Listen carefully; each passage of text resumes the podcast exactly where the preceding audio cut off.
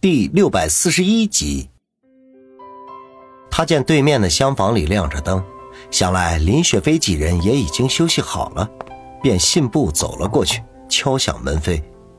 过了片刻，房门打开，子双探出头，甜甜的说道：“小雨哥哥，你睡醒了？”王宇揉着肚子说道：“睡醒了，就是有点饿了。”子双嘻嘻一笑。早就知道你会饿，我们都给你留出来了，快点进来，饭菜还都没凉。王宇在子双的头顶拍了一下，大小姐懂得心疼人了。子双扒拉开他的手，娇憨的说道：“谁叫我是你的未婚妻了呢？我不疼你，谁疼你？”王宇哈哈笑着，拥住子双的肩膀，迈步进屋。只见林雪飞三人正围在一张八仙桌前。桌上摆满了各式的菜肴，做工十分精美，让人一见便情不自禁的食指大动。王宇本来就有些饥饿，此时肚子不争气的咕噜噜的叫了起来。孙卫红耳尖，忍不住揶揄的说道：“还以为你得和你的小未婚妻在门口腻歪几个小时呢，没想到这么快就进来了。原来啊，是五脏庙闹翻天了。”王宇懒得理会他。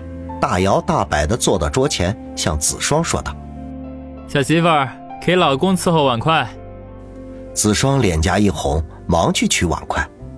林雪微笑嘻嘻地说道：“ 子双表妹自从和你订婚之后，已经开始学着做贤妻良母了，这几天表现的真乖。”子双远远的听到，脸上更红，嗔怒的说道：“表姐，你又来笑话我！”林雪飞嬉笑不语，王宇趁机说道：“大姨姐，八爷回来了吗？”大姨姐，林雪飞先是一愣，随即就明白了过来，没好气的白了王宇一眼，说道：“好，你既然叫我大姨姐，那以后就再也不许碰我一下。”王宇本来想开个玩笑，没想到却给自己挖了一个坑。这妹夫和大姨子。时不时的在床上颠鸾倒凤，那的确有点说不过去。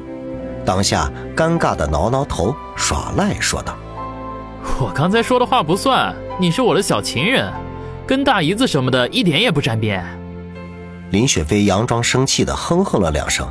这时候，子双已经取了碗筷过来，娇声的说道：“我爸都回来一个多小时了，不过我看他脸色有点难看。”好像是和谁吵架了。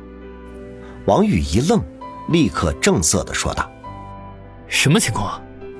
林雪飞说道：“刚才老姚出来的时候，我偷偷问了一下，听说是和大爷拌了几句嘴，晚饭都没吃就回来了。具体怎么回事儿，老姚也没说。”王宇眉头不禁皱起，他们今天才到这里，一向云淡风轻的八爷就和他的兄长闹了别扭。看样子情况可不太乐观呢，难道李家大爷和李九之间有什么猫腻？他一边心中胡乱猜测着，一边吃着饭菜。此时食欲全无，那些色香味俱全的美味佳肴也变得索然无味起来。吃饱之后，他又和林雪飞几人聊了一会儿天，便起身告辞，打算回去问问姚远具体的情况。四女也不强留，目送他推门离开。回到房中，就见姚远平躺在床上，盯着屋顶发呆。听他开门进来，也无动于衷。他们住的是双人房间，两人的床铺对着摆放。王宇缓缓地走到床边坐下，酝酿了两分钟，就开口问道：“老姚，八爷和人吵架了？”姚远这才收起目光，翻身坐起，叹口气说道。唉，和大爷吵了几句。因为什么？王宇好奇的问道。大爷说，子双是李家的子嗣，他的婚姻大事不能由八爷一个人来决定，必须由长辈们来举手表决。王宇闻言不禁有些恼怒。真是荒唐，他们算老几啊？姚远摇摇头，苦笑说道：“哼，八爷也是这么说。”可是，像李家这样的大家族，每加入一个成员，都是要经过严格考验的，尤其是子女们的配偶，要求更加的严格。王宇想要反驳，却一时间找不到理由。姚远的确说的没错，这种拥有数百年历史的大家族，那子女的婚姻很多都是身不由己的，有时候就连父母也无法做主。也正是因为从古至今都有这样的规矩，才成就了许多凄美的爱情故事。尽管此刻已经是自由社会，可是对于李家来说，有些规矩恐怕还是要遵守的。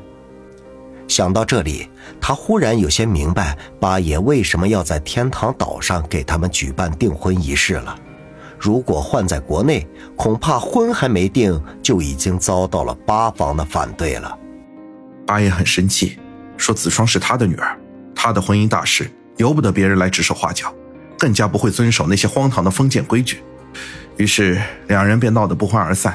八爷一气之下，晚饭都没吃就回来了。路上跟我说，他明天要去拜见老爷子，请他老人家给个说法。王宇默默的点点头，皱眉沉思了半晌，才说道：“老姚，这么说，我是否能够参加李家祠堂的聚会，将成为未知数。”姚远叹口气，点头说道：“ 不错。”再有三天就到元旦了，如果八爷得不到老爷子的赞同，你将没有机会参加这次聚会。王宇深吸一口气，没想到会发生这样的事情，还真是百密一疏。看来得考虑启用当初张彤的方案来，假李海龙之手对付李九。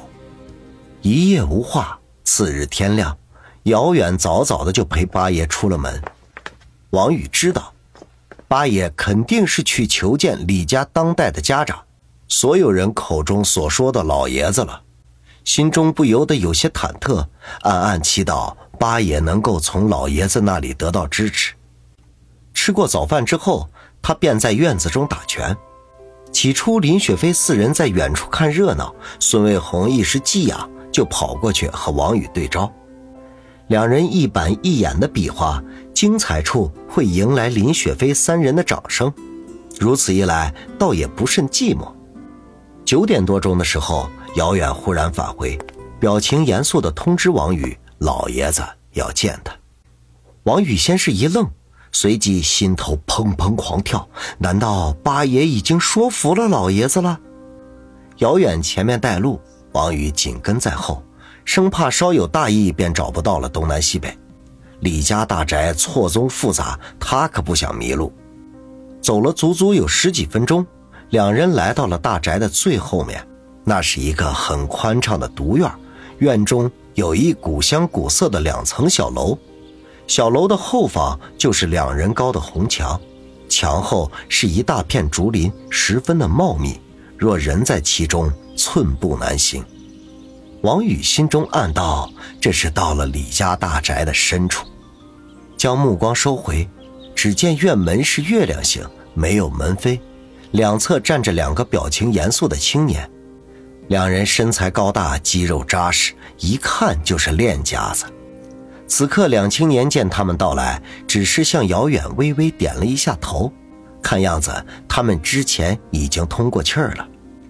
姚远怀疑微笑。也不多言，带着王宇径直走了进去。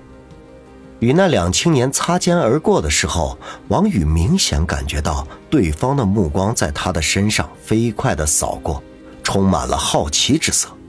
心想，怕是这两位已经知道他的身份了。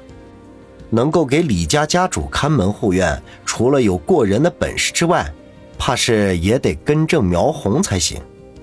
院中十分宽敞。一条鹅卵石铺成的小路直通小楼的正门，小路两边种满了不知名的花卉，即便是这个季节，仍旧争相开放。王宇，大爷好不容易为你争取的这个机会，你一定要懂得珍惜。待会儿说话的时候，千万注意分寸，越是低调越好。眼见到了小楼门前，姚远压低声音嘱咐道：“王宇，正色的点点头。其实不必遥远叮嘱。”他也早已经打定了主意，一定要谨言慎行。